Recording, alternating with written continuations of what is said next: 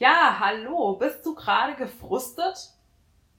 Ich muss sagen, ich bin gerade ein bisschen gefrustet, weil mir tun die Oberschenkel weh und ich muss jetzt eine Pause machen und ich würde eigentlich gerne weitermachen, aber ich habe mittlerweile meinen Körper wirklich ähm, und mich selber besser kennengelernt und weiß einfach, dem tut das besser. Wenn ich mich jetzt ausruhe und eine Dreiviertelstunde mich aufs Sofa lege, Star Trek schaue und so alle meine Muskeln da entspanne und runterkomme. Und ähm, ja, deshalb fühle ich mich gerade gar nicht so sehr gefrustet, aber gestern hat's mich echt gefrustet. Und da habe ich ein Video für dich aufgenommen.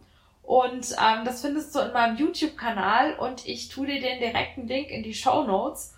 Und ähm, ich wünsche dir ähm, ja einen guten Frustabbau, wenn du das anschaust, weil manchmal müssen die Sachen einfach raus. Lass es raus und ich hoffe, das Video hilft dir dabei.